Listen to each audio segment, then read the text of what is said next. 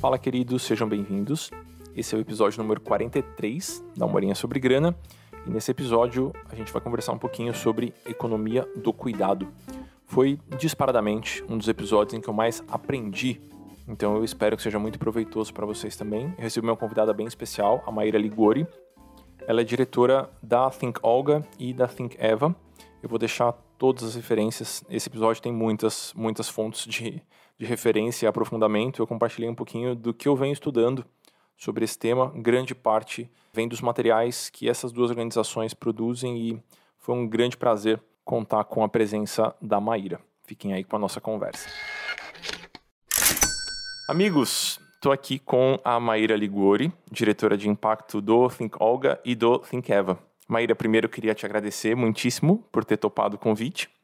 E queria te pedir para você contar um pouquinho do Think Olga e do Think Eva para quem não conhece, não está familiarizado. Eu acompanho há alguns anos, cheio de admiração sempre, mas acho que para quem está chegando agora seria legal ter uma, uma pequena intro. Obrigada, amor, e obrigada muito pelo convite. Ah, observo o seu trabalho de longe também com muita admiração, então confesso que estou bem nervosa de estar aqui com você hoje, mas super honrada também de poder trocar contando um pouquinho do nosso trabalho, né? A Finca Olga e a Finqueva são duas organizações irmãs. A Olga fala com a sociedade civil, com o poder público, com os atores da sociedade, e a Finqueva fala com o mundo corporativo. Ambas compartilham a mesma missão, né? Então a gente tem como, como objetivo sensibilizar a população as, pelas, eh, sobre as questões de gênero e intersecções, então é tirar os temas debaixo do tapete, explicar de uma forma é, breve e, é, e, palatável os temas que são difíceis, decodificar temas difíceis e levá-los à, à sociedade da forma mais simples possível. Né? E assim oferecer ferramentas e instrumentalizar pessoas que se identifiquem como agentes de mudança. Agente de mudança a gente entende como sendo qualquer pessoa que decida fazer a diferença na vida das mulheres, né? Justiça. E aí a gente está falando de mulheres de diversos tipos, por isso é um feminismo interseccional, mas é essa a nossa missão. E cada uma tem sua forma de trabalhar. Think e Think. Eu lembro que eu entrei em contato, acho que a primeira vez, quando começou a surgir todo, todo o movimento do Chega de Fio Fio. Talvez 2014, alguma coisa assim as primeiras palestras, as primeiras falas e eu pensei, putz, que ousado, né? Tá falando de um jeito que não tá passando pano para ninguém, mas ao mesmo tempo conversa com pessoas que nunca mergulharam nesse tema. Você não tá, de certa forma, pregando para convertidos, você tá falando com a população em geral. Eu acho isso muito admirável. Ah, obrigada. Assim, esse é um, um, grande marco na nossa história, que foi a Chega de Fio Fio. Foi lá, a gente, a Fincolga foi uma ONG fundada em 2013 pela Juliana de Faria. Em 2014, a Chega de Fio Fio explodiu. E aí, desde então, a gente vem buscando. O assédio sexual é um tema muito central para nós, porque ele é o fio do novelo que você vai puxando e você chega nas, nos problemas sistêmicos enormes né, e estruturais que envolvem a violência contra a mulher e a falta de participação das mulheres nos espaços de poder. Então, é, de fato, o assédio é uma coisa muito é, recorrente né, nos nossos estudos e falas, mas a gente também aborda várias outras questões que afetam as mulheres direta ou indiretamente. Dentre elas, a economia do cuidado, que é nosso tema de hoje. Deixa eu te contar um pouquinho. Eu me sinto bem ignorante no tema.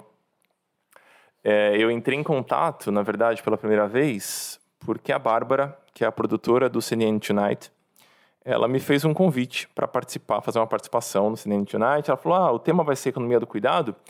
E eu conheço ela já há alguns anos e a gente tem um pouco de intimidade. Ela falou: oh, a gente queria esses pontos aqui. E ela listou alguns pontos que seriam as deixas que a Mari, o, o Karnal e a Gabriela Prioli usariam.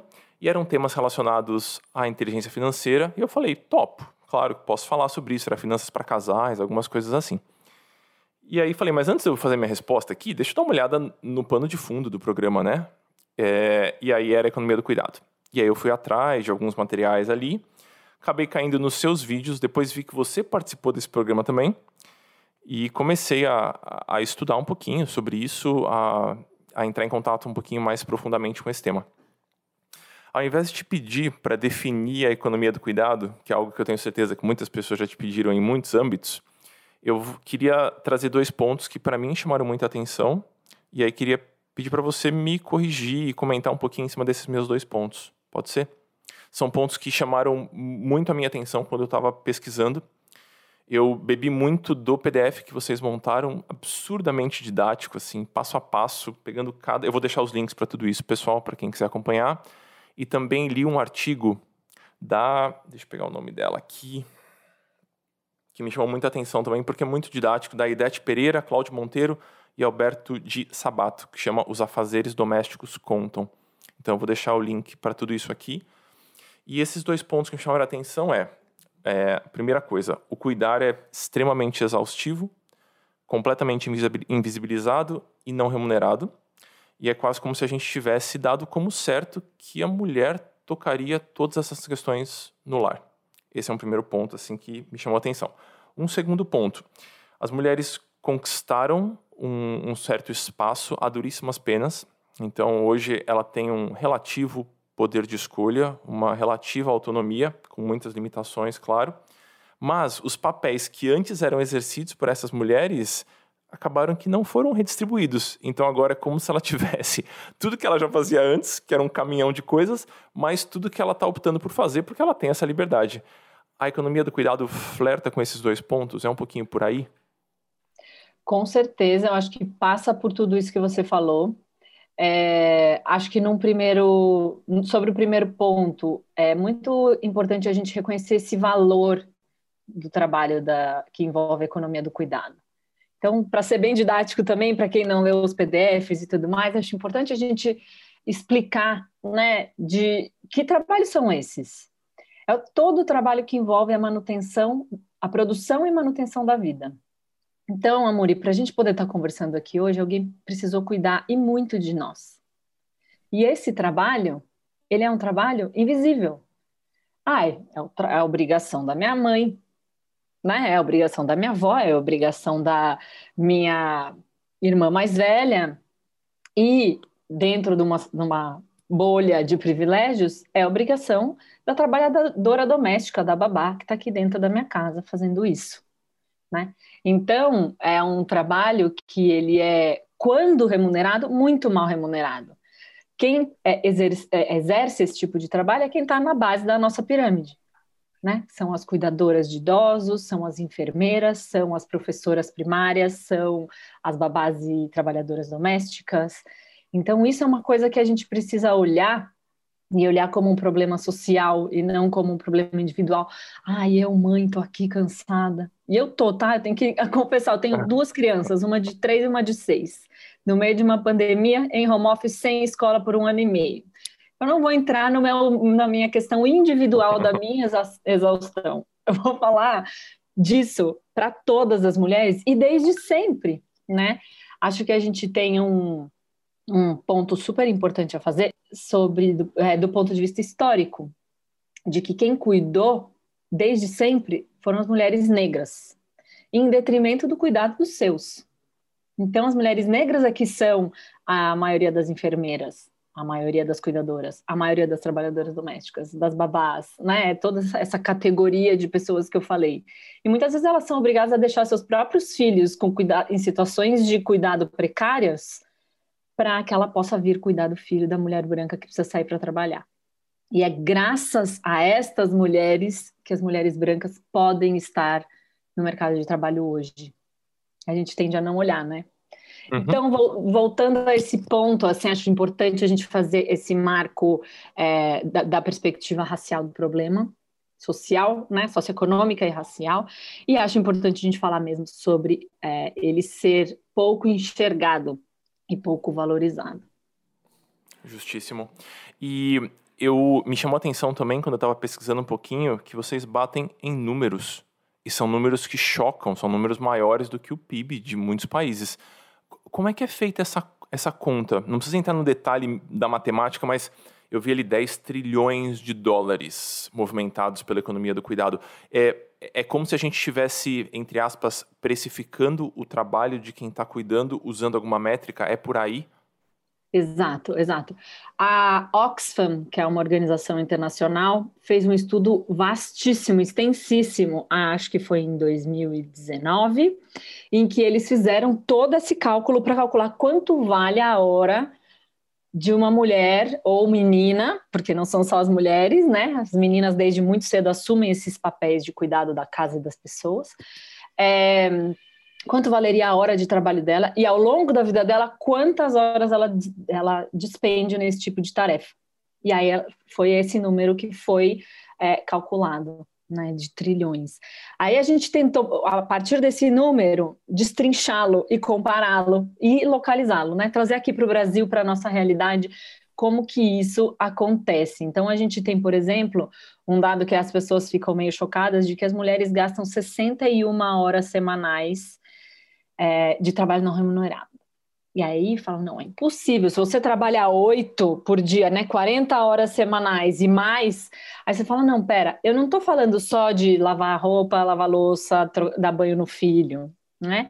Eu estou falando do cuidado, que é um cuidado dentro do seu núcleo e dos seus primeiros contatos sociais, de, de, relações sociais, mas um cuidado expandido também. Então, as mulheres, por exemplo, são as que mais participam em voluntariados, são as que mais participam de ações comunitárias nas suas nas suas regiões, né, geograficamente. Então a gente agrupou tudo isso e quando se agrupa, as horas de fato são enormes. E o que, que isso quer dizer? Que não estamos cansadas, sim, mas também que isso nos tira dos outros espaços em que o trabalho é remunerado. E aí é que acontece o problema da distribuição desigual. Exato. Eu tô tentando lembrar da minha família, né? Minha família, nós, eu tenho 34, minha mãe tem na casa dos 60, minha avó teria uns 80 se estivesse viva. E eu lembro que quando a minha avó estava doente, meu avô ficou doente, foi um processo longo de hospital e cuidador em casa e tudo mais. Foi ninguém sentou para decidir que as mulheres da família cuidariam deles. Só era era óbvio que as mulheres da família iam cuidar. E não importa se essas. Era automático, assim. E minha mãe, na época, trabalhava, sei lá, 12 horas por dia fora de casa, em três escolas diferentes. E ela ainda cuidava, ela e as irmãs dela, cuidavam muito da jornada dos, dos meus avós, tios avós agora. Então, é, é como se não fosse nem alvo de discussão. É um pouco por aí, não é? é? É dado, é um fato que isso vai acontecer. E é um absurdo que isso não aconteça, pensar que isso não vai ser assim. Isso é tão enraizado, né, Amori, que nem as próprias mulheres contestam. A minha família acontece a mesma coisa que a sua. Uhum. E aí a minha mãe tem dois irmãos e uma irmã. E aí aconteceu a mesma coisa. Ela e a irmã assumiram todos os cuidados. E eu pensava, mas espera, vocês são em quatro, vocês não são em duas, Sim. né? E é, mas até para lutar contra esse sentimento de desocupar esse papel, esse lugar de cuidador e deixar um homem entrar, é um exercício, porque é isso, a menina quando nasce, ela ganha lá um rótulo. Você, você tem um dom natural, é biológico. Puta, era minha próxima discussão. É isso, para mim, esse ponto, meu Deus do céu, até que ponto que isso é, é, é socialmente construído e até que ponto que, em que ponto, em que medida que isso, na verdade, vem com a gente, sabe? Existe alguma, alguma pesquisa que explora essa subjetividade ou é, é muito difícil, né? Metrificar isso. Eu não vou entrar no mérito biológico, científico profundo, porque eu não, não tenho propriedade para falar sobre isso, mas eu ousaria dizer que é quase 100% construído. E uhum. as influências dessa construção, elas não são tão, é, tão é, óbvias, elas são muito sutis. Então, eu tenho dois filhos meninos, no meu, o meu primeiro filho, a primeira palavra que ele falou foi azul e a segunda palavra foi carro. Não foi eu que ensinei, sabe? Sim. Mas ele está em, um, em um contexto, em uma sociedade, ele tem influências mil que são sutis ou não, né? E ao mesmo tempo ele fala azul, fala carro, não demonstra masculinidade naquele momento. Ele era uma criança de um ano e pouco. Então, uhum. a gente que olha para isso e fala, menino, né? Não necessariamente Sim. é uma, uma questão é, biologicamente dada. Ela é, é, às vezes ela é, ela acontece e ela é reforçada e endossada e a gente vai levando por esse caminho. E as meninas a mesma coisa, né? Ah, ela gosta de brincar, de botar bonequinha para dormir, ela imita a mamãe, né?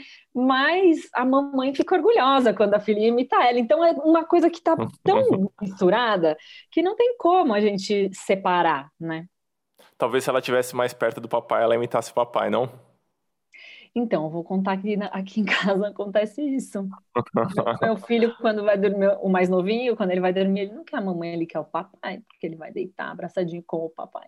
Então, assim, é, é o vínculo que se forma, independente do gênero de quem está cuidando, né? E aí, nesse sentido, é, é, sistematicamente, historicamente e, culturalmente, a gente faz essa associação direta com a mulher, mas não necessariamente, né? E isso é um dano não só para a mulher, porque quando o homem não está em, em, em, situações de cuidado, ele perde bastante também. Ele perde claro, um pouco claro. da sua própria humanidade, né? Sem dúvida, sem dúvida. É, ontem eu fiz uma cagada e eu fui ler os comentários do nosso episódio do CNN Tonight no YouTube.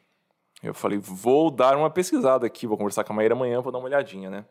E eu separei dois comentários para a gente discutir um pouquinho que eles dialogam com a, com a falta de até de, de coragem para contestar essa situação que está posta. O primeiro comentário mais breve, porém com trocentos likes lá é: as pessoas estão onde elas se colocam. É um primeiro comentário. E o segundo comentário, segure seu cafezinho aí, Maíra.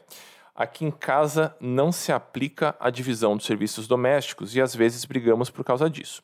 Eu sempre reclamo, por que as sogras não ensinam os filhos homens a cuidar da casa?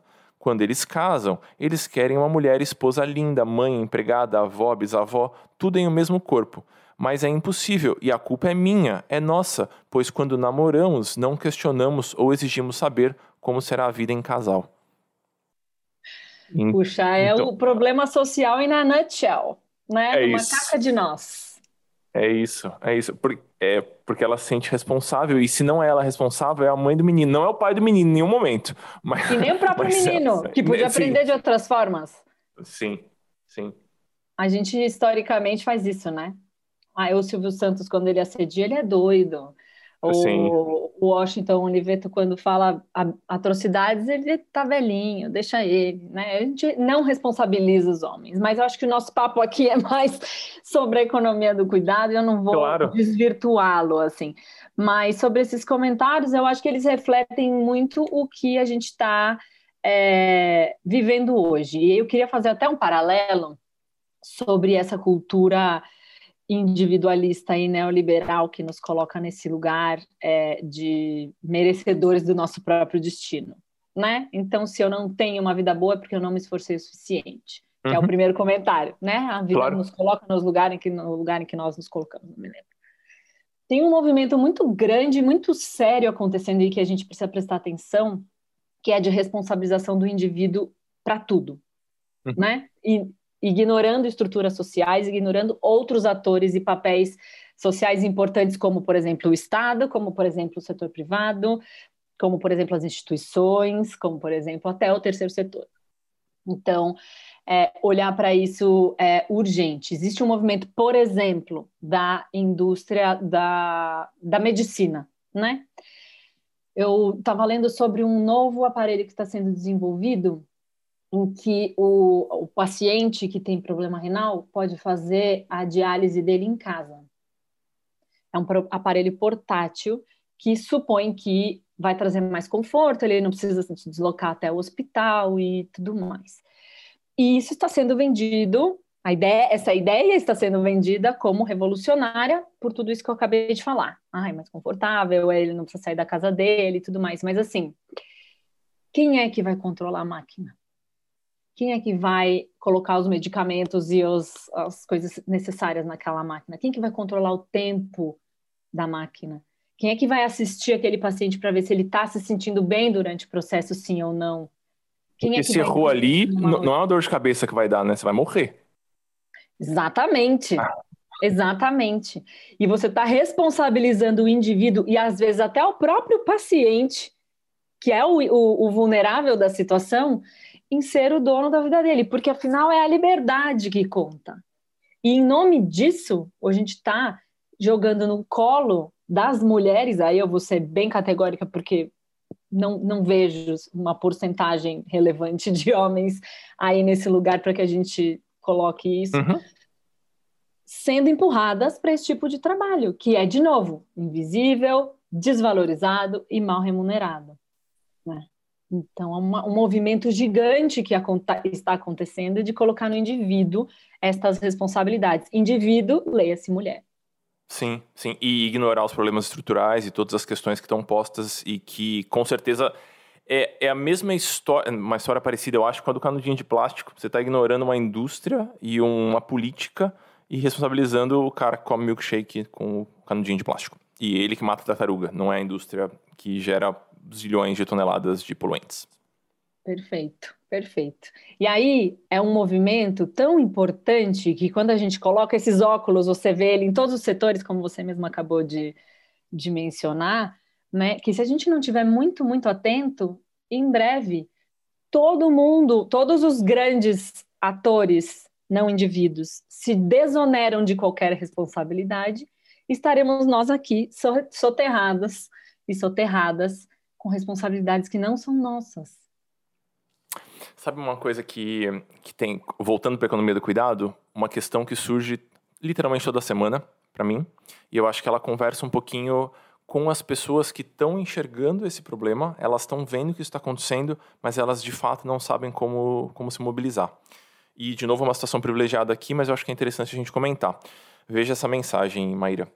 Amor, não sei muito bem o que fazer, sou administradora, moro em São Paulo e trabalho no RH de uma grande empresa. Meu salário é 3.800 CLT e dá quase 3 mil líquido. Estou grávida e estou tentando fazer a fotografia da nossa vida financeira aqui em casa depois do nascimento da Luísa. Fotografia é um exercício onde você mapeia os seus gastos, tem ali uma um meio que um raio-x da sua vida financeira em um mês. Meu marido ganha cerca de 8 mil líquido. Então, ela ganha 3, o marido ganha 8. Em todos os cenários que eu calculo financeiramente, me parece que faz sentido eu largar o trabalho. Caso contrário, toda a logística vai ficar um caos e a gente vai gastar mais do que o meu salário com babá diarista e o que mais precisar, já que eu estarei fora o dia todo. Então, acho que isso é um, é um exemplo clássico, não? Um exemplo privilegiado de uma família com 12 paus de renda aqui, 11 mil de renda, mas eu acho que é algo que acontece bastante em muitas esferas, não? Perfeito. Isso é uma questão, e isso é também uma questão que ela tem outras origens, né? Que é essa, o pay gap, essa, esse uhum. gap salarial, né? E aí é uma bola de neve que só vai crescendo. Então ela já ela ganha menos do que o par dela homem, ela já ganha menos que o marido, porque ela, por ser mulher, ocupa menos é, postos, postos de liderança. Então, essa conta, matematicamente, essa conta está correta, né? Faz sentido ela ficar em casa. Porém, socialmente, isso é uma catástrofe. E isso é uma catástrofe do ponto de vista social e individual. O que, que a gente enxerga nessas situações? As mulheres que não têm renda e que não têm possibilidade de independência financeira, elas ficam presas em relacionamentos violentos. Elas ficam mais vulneráveis a situações de violência. Aí, é, se ela já é a responsável pelo cuidado, ela vai estar presa nesse lugar de cuidado e sem possibilidade de sair. Então, é uma equação realmente muito complexa. E assim, existe um outro fator que não está colocado aí, que a gente calculou no nosso relatório também, que é o vínculo e o cuidado com o próprio filho. Ela vai escolher vai ter que escolher entre botar uma pessoa que ela não conhece dentro da casa dela para cuidar do bebê, para ela poder ir trabalhar, simplesmente para poder pagar essa pessoa, né? Se essa é a é, conta que. Sim, ela vai gastar basicamente do que ela ganha. Seis por meia dúzia. Isso, isso. E vai ter que encarar todo o julgamento de ser vista como uma mãe que deixou o filho com a babá, ou que deixou o filho com alguém e não, não lidou com tudo isso. E Difícil, se ela perder né? um emprego, ela também vai ser julgada como uma mulher que não aguentou o tranco, porque, puxa vida, ela precisava ter ido atrás dos ideais dela e tudo isso. Então, é uma situação. A maternidade, hoje, como ela é vista pelo mundo e pela sociedade, é um rolo compressor que passa sobre as mulheres. Do ponto de vista social, emocional, cultural, é, profissional, é uma coisa que hoje não está nem perto de ser resolvida, né? E eu sinto uma obrigação aqui de fazer um chamado para o poder público e para o setor privado para eles assumirem a responsabilidade deles nessa situação, né? Então, contratando grávidas, então estendendo a licença maternidade, oferecendo apoio para essa mulher para que ela possa seguir no trabalho. Se ela tivesse uma creche dentro do trabalho dela, como várias empresas têm, né? Não todas, infelizmente, mas uma parte das empresas já oferecem uma creche gratuita para as mães. Ela continua trabalhando, leva a filhinha dela para o trabalho, fica naquela creche gratuita, pertinho dela, ela vai lá, amamenta na hora do intervalo, ela vai lá, se a bebê está chorando muito, acalmar a bebê, e ela consegue trabalhar, e ela consegue estar tá perto da bebê, né? Então, é um tipo de solução que é, não, não é complexo para um grande empresário resolver e que resolve um problema social estrutural. Eu, eu, não sei se ela resolve de uma vez, mas ela ameniza o impacto, assim, com toda certeza, brutalmente, não? Brutalmente. Brutalmente. Sim. É, eu pedi para no Instagram, eu pedi para algumas pessoas fazerem perguntas, perguntas inconvenientes sobre essa história. E aí eu tenho duas perguntas bem inconvenientes aqui que eu não espero que a gente consiga resolver responder objetivamente essas perguntas, mas eu fico com esperança que elas sirvam de gancho para que você fale um pouquinho sobre as, as lentes pelas quais vocês enxergam a solução desse grande nó. No PDF vocês abrem um pouquinho, acho que são quatro lentes, se não me engano, quatro perspectivas né, para a gente olhar para isso. A primeira pergunta chata é: como fazer com que se pague, e aí o pague entre aspas, por algo que sempre obtivemos de modo gratuito? Então, eu amo essa pergunta porque essa pergunta é o que nos motivou claro. a estudar isso e fazer esse relatório, né? Esse, esse, esse, laboratório em que a gente conversou com dezenas de especialistas e fomos buscar possíveis caminhos que estão aí nesse PDF que você comentou. É, para nós, uma parte importante é falar a língua, que é a única, que é a, a única língua entendida por quem não se relaciona com esse universo, que é o dinheiro. Quando a gente bota isso em números e vê o quanto isso gera de riqueza gratuitamente, então eu gosto muito de falar, e eu, me, eu repito em todas as entrevistas que eu, que eu dou sobre o assunto, porque o trabalho de cuidado de manutenção da vida é o maior subsídio à economia que há. Se as mulheres não estivessem em casa cuidando das suas famílias, dos seus lares, da sua saúde e dos seus, o mundo ia ter que se configurar de outra maneira. O dinheiro ia ter que ser distribuído de outra maneira. Os setores da economia iam ter outras importâncias. Por isso, quando a gente mede, o trabalho de cuidado, que hoje é feito de forma gratuita, ele seria o primeiro setor do PIB.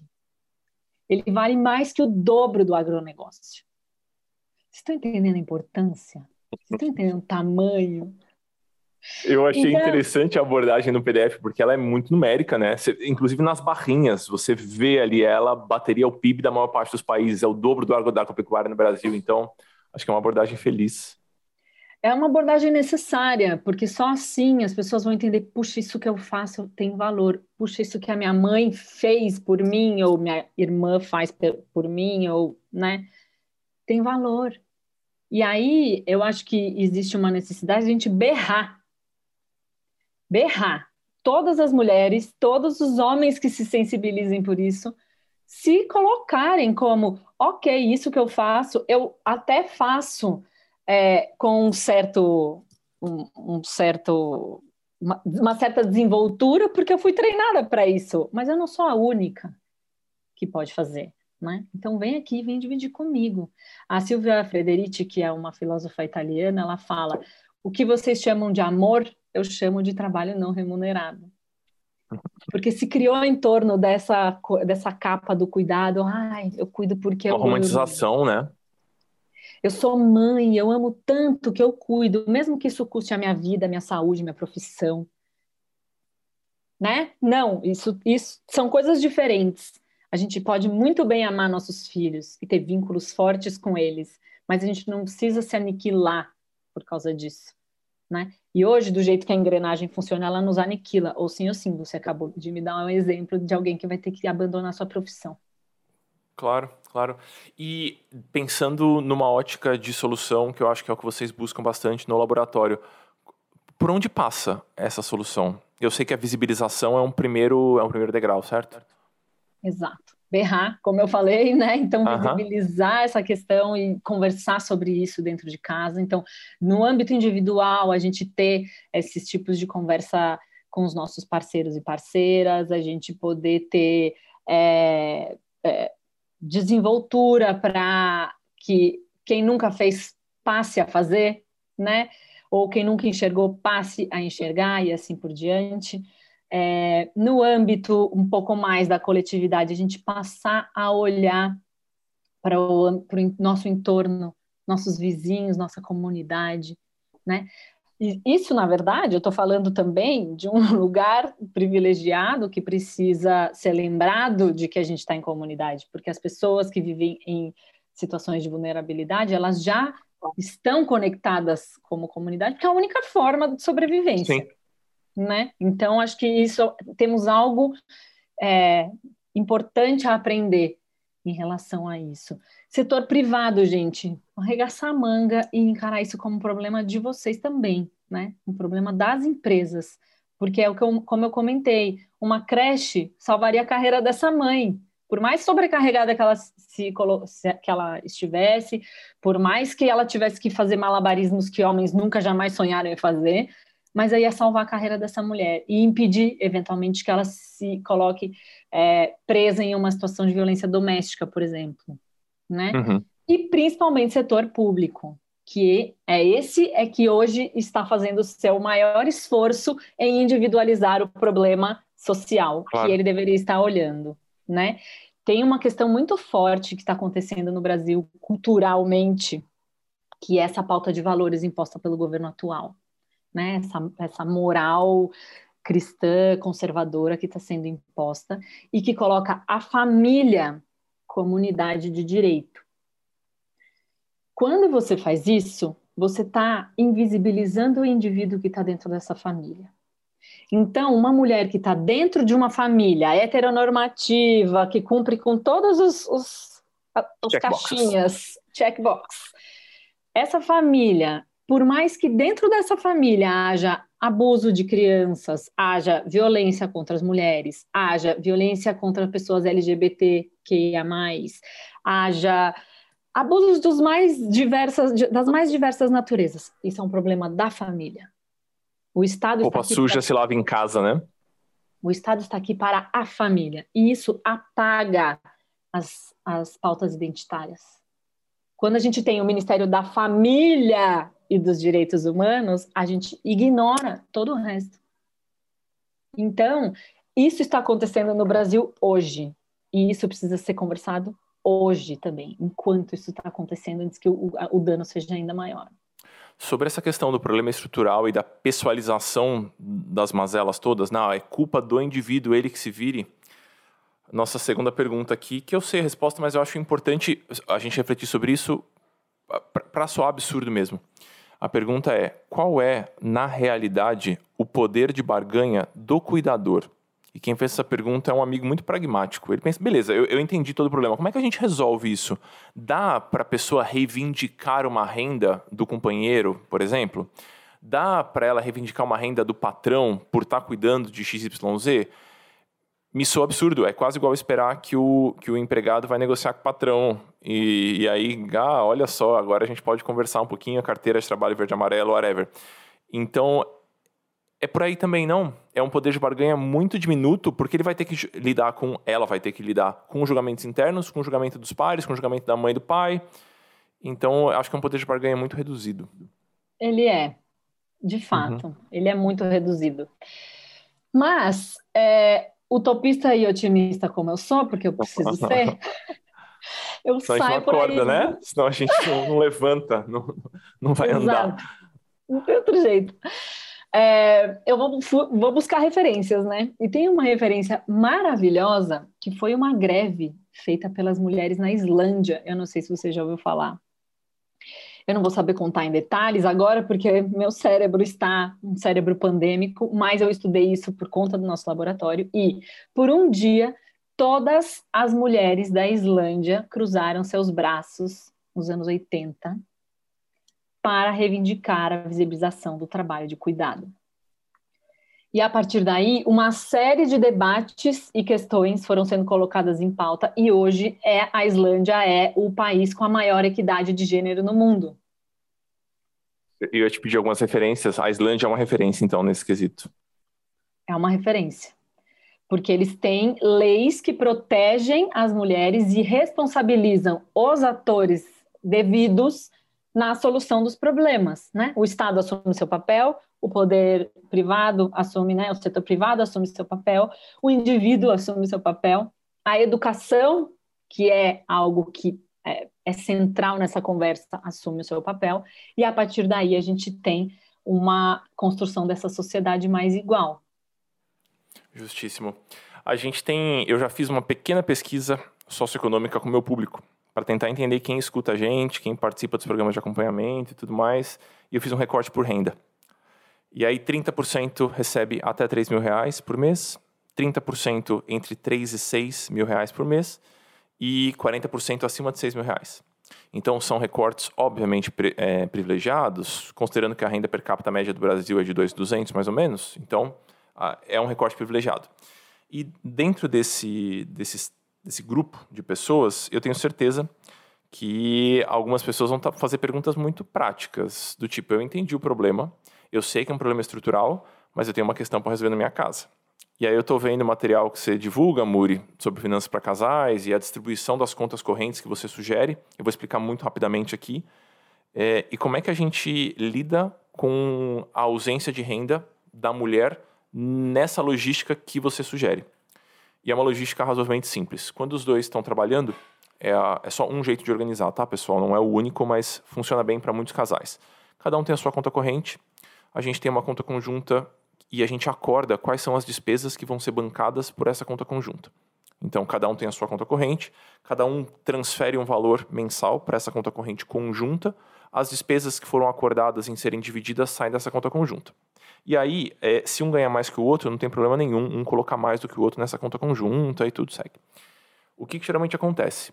Vamos supor que a mulher parou de trabalhar, porque vai cuidar do filho. Porque ela se, se viu na mesma situação do case que eu trouxe para vocês aqui, que é uma pergunta real. Então, antes, os dois alimentavam a conta conjunta. Agora, a mulher não tem mais salário, ela não vai mais alimentar essa conta conjunta qual que é um movimento natural ali, que parece lógico e qualquer coisa diferente disso soa desconfortável? O homem passa a alimentar totalmente essa conta conjunta. E a história termina aí. Então, vamos, olha o problema que a gente criou aqui. Antes os dois tinham renda, os dois tinham espaço para satisfazer desejos individuais e a renda da casa estava sendo bancada pelos dois, né? A, os custos da casa. Agora a gente tirou um dos atores dessa história financeira, né? Da, olha o vi, meu vício aqui. Então a gente não tirou os atores, né? Um dos atores está fazendo um trabalho que não tem remuneração. Vocês me desculpem aqui. Então, esse aqui passou a fazer um trabalho não remunerado agora. E a gente só se preocupou em manter as contas de casa pagas. Mas todos os desejos e as vontades e os votos que essa outra parte, essa mulher teria, a gente agora tem, tem um buraco, assim, né? E aí surge uma situação muito desconfortável que a mulher pensa: eu vou ter que pedir dinheiro pro meu marido, ele vai ter que, além de alimentar a conta conjunta, alimentar minha conta para eu ter alguma mobilidade e poder comprar qualquer coisa que eu queira sem precisar dar satisfação para alguém. Difícil, né? Olha, não vejo nada de difícil nisso. Eu só, eu só acho a coisa mais justa se fazer. Eu também, mas veja, Maíra, quando eu estou conversando com um casal, dando consultoria que seja, os dois olham para o chão nessa hora, porque é tão pouco praticado que eh, soa como algo errado, soa como, ah, eu vou te pagar para você cuidar dos filhos.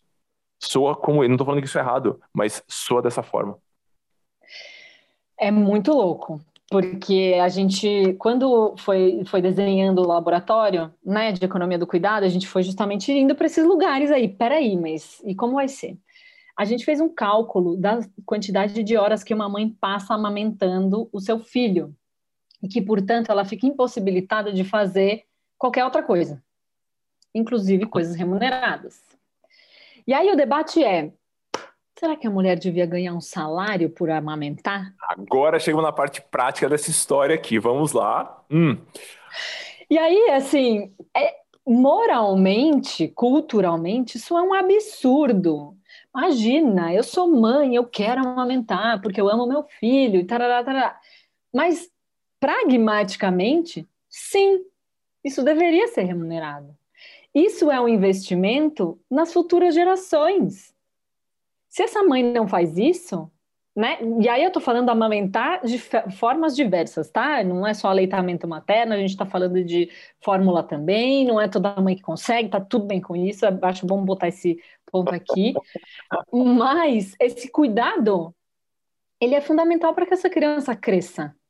E essa criança vai ser o cidadão do futuro, vai ser é, o trabalhador do futuro. Então é um investimento que todo mundo tinha que estar tá colocando nessa mulher. Não é só o marido.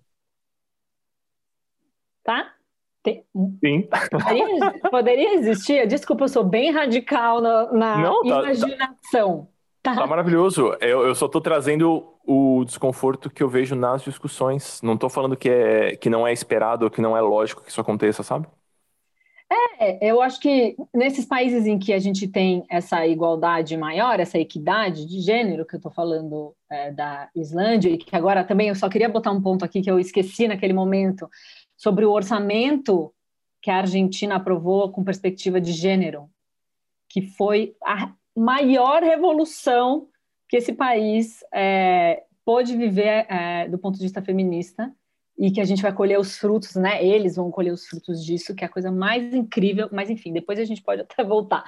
É, mas nos países em que há mais equidade de gênero, as mulheres têm licença remunerada é, pelo Estado de um ano de licença maternidade. E esse um ano pode ser dividido de seis, meses com o pai. A licença paternidade também é uma questão importante a ser colocada. Né? Se esse cara não está em casa vendo o trabalhão que dá cuidar de um bebê, ele nunca vai se sensibilizar com aquilo, ele nunca vai achar ela está exagerando, ela está cansada porque há hormônios ou porque há qualquer outra coisa, porque ela é uma chata reclamona, não porque ela está de fato exausta. Ele não estava ali vendo. Né? Sim, então... e o que então cansa de verdade são os e-mails do trabalho. E não a, ah, uma criança é... chorando. É, não, ainda isso, ai, não consigo agora, estou exausto porque eu tive um dia exaustivo no trabalho, né? Então, é, são até comparações injustas, né? Não é uhum. também diminuir o que acontece lá fora, que o mundo, né, cada dia é mais inóspito de se habitar, mas assim, puxa, isso que acontece entre quatro paredes com uma mãe e um bebê durante seis meses da vida dela ininterruptamente é algo que é muito cansativo é muito dispendioso e precisa ser visto como tal. Né? E precisa ser remunerado, sim, senhor. Então, é, a licença maternidade, a bolsa amamentação, o que você quiser chamar, né? Precisa acontecer. Precisa haver uma participação do poder público e, da, e do poder do setor privado se juntando para oferecer as melhores condições para essa mulher, para depois ela retomar a carreira dela quando ela estiver pronta, claro. da melhor forma possível né, com flexibilidade, porque se vai recair sobre ela o papel de levar o filho para o pediatra, o trabalho tem que entender, sim, senhor, né? Ou um homem chegar para o chefe dele e dizer: não estarei nessa reunião importante porque eu tenho que levar meu filho ao pediatra. Só isso já vai causar um, uma reflexão e um desconforto tão grandes que já vão ser capazes de começar a mover essas estruturas. Né? A gente precisa olhar para isso do ponto de vista é, numérico e de dinheiro. Não, claro. não, está certo o, o ônus ficar só com a mãe nesse momento. Justíssimo. E eu, eu sempre fico feliz que, que isso acho que perpassa todos os trabalhos das duas empresas, né? Do, do Olga e do Eva. Da Olga e da Eva. Uh, que é um foco nos problemas estruturais.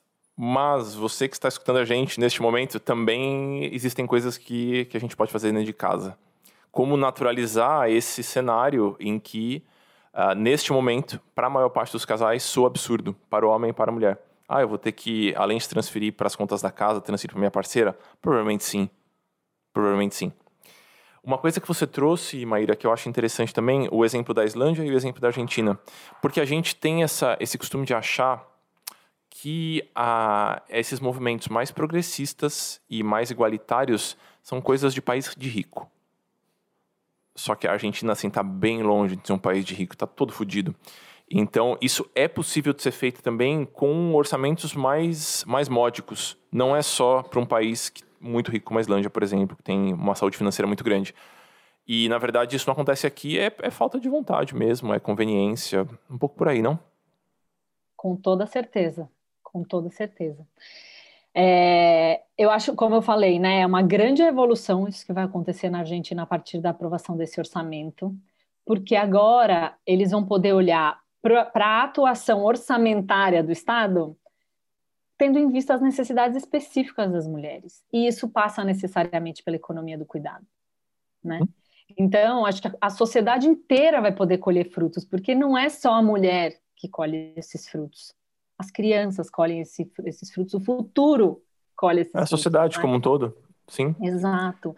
Recentemente, também uma outra, um outro ponto importante, o Joe Biden escolheu como saída para a crise financeira pós-Covid né, dos Estados Unidos, investir em dois grandes setores. Um é a construção civil, que é clássica, né? então emprega bastante gente, gira bastante dinheiro e ajuda a movimentar a economia. Então o Estado vai investir na construção de pontes e viadutos. Quem que trabalha na construção de pontes e viadutos? Homens. Homens. E ele, junto com, a, com essa decisão, ele também incluiu o fomento ao a care economy que eles chamam lá, a economia uhum. do cuidado. Então, eles vão fomentar o trabalho remunerado de cuidado como uma forma de retomada da economia, incentivando e, é, como fala, indexando e regulamentando esse trabalho de cuidado. Porque, assim como aqui, lá ele é feito por pessoas em situação de vulnerabilidade, imigrantes, pessoas muito pobres e tudo mais, e que têm uma situação de trabalho muito precária. Você colocando essa massa de trabalhadores, indexando a, a produtividade e, e, o dinheiro que elas podem é, movimentar na economia, também é uma grande alavanca econômica. Então, a gente, é como você falou, é uma questão de vontade. E a gente está vivendo hoje uma ofensiva a qualquer vontade feminista nesse país. Então a gente não tem grandes chances de conseguir isso, pelo menos durante esse governo. Há de Mas, passar. Há de passar e a gente não pode existir, né? E a gente tem uma Constituição que garante alguns direitos e que a gente precisa se apegar a ela. E a gente precisa sonhar, a gente precisa continuar vislumbrando um futuro melhor. Maíra, geralmente a última pergunta que eu faço quando eu tenho convidados por aqui, eu peço algumas indicações, uma mais curtinha para quem quer entender um pouquinho mais sobre esse assunto e uma mais profunda para quem quer de fato mergulhar com um pouquinho mais de força em toda essa na temática que a gente estiver discutindo. Mas no nosso cenário aqui, é, eu vou deixar muitas referências porque tem sido um aprendizado para mim. e Eu vou compartilhar com as pessoas que estão escutando um pouquinho do que é, do que eu tenho aprendido acho que essa página que vocês montaram, a página em específico, né, que vocês montaram, além do PDF, ela é muito didática. Eu acho que ela passa por muitos pontos interessantes de uma maneira muito lúdica. Até ó, a história das mamadas me chamou a atenção. Eu fiquei passando 20 vezes aquele slide para entender a, a dimensão daquilo. Então, para não perder a chance de uma última pergunta, eu queria te pedir, é, e aí pode tomar seu tempo, para se tiver que pensar sobre isso. Se a gente for pensar do ponto de vista mais individual e do ponto de vista mais estrutural, qual pequena grande mudança você gostaria de ver em cada um desses dois âmbitos? As que, as que você acha que estão próximas, que são factíveis e são impactantes, no âmbito individual e no âmbito estrutural? Não tem pergunta fácil aqui, Maíra. Questão muito difícil. Você achou que eu ia te perguntar o quê? Pra você contar o. Ah, conta um pouquinho da vida, Maíra. Não. Fiz um bolo de banana ontem. Você Do ponto de vista individual, eu vejo até mais possibilidades do que do ponto de vista estrutural, sabe? Eu Isso é um perigo, né? É, mas ao mesmo tempo, é quando a gente está numa situação de caos como a que a gente está agora, é onde a gente se nutre, é de onde a gente traz a esperança, né? Então, o que eu sinto é quando a gente está falando de movimentos sociais, de reivindicação de direitos e é, bem-estar social, não existe muito passo atrás, sabe?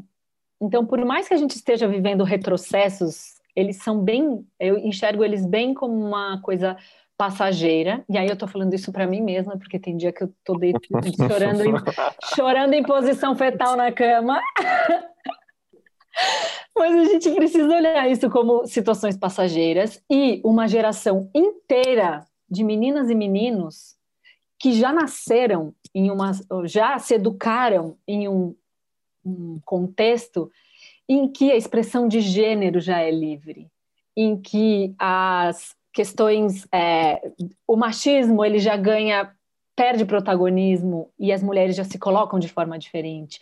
Então, assim, eu vejo uma geração mais jovem que não sabe como era. Então, eles não vão voltar para aquilo lá, né? Só existe passo à frente para eles. Então, por mais que hoje a gente esteja sob ataque, eu acho que essa, essa, turma, essa turma que está chegando, a turma que, né, que com a chega de fio-fio foi crescendo e se, se alimentando de, desse pensamento crítico, não vai aceitar. E é uma turma grande, tá, amor? Então eu gosto de pensar nisso, nos movimentos que estão acontecendo na periferia, né? Seja é, o Raul Santiago, e aí eu vou soltar aqui um monte de, de referências, mas de pessoas que eu admiro e que estão fazendo, seja o MC da Nas Artes, o Raul Santiago na, na Maré, seja é, a blogueira de baixa renda no Instagram, né? O que a gente tem são vozes berrando aqui que não estavam antes, que não existiam antes né? E fazendo um trabalho é, inovador, brilhante, poderoso e que tem capacidade de inspirar, né? E tem capacidade de levar essa discussão para os níveis estruturais.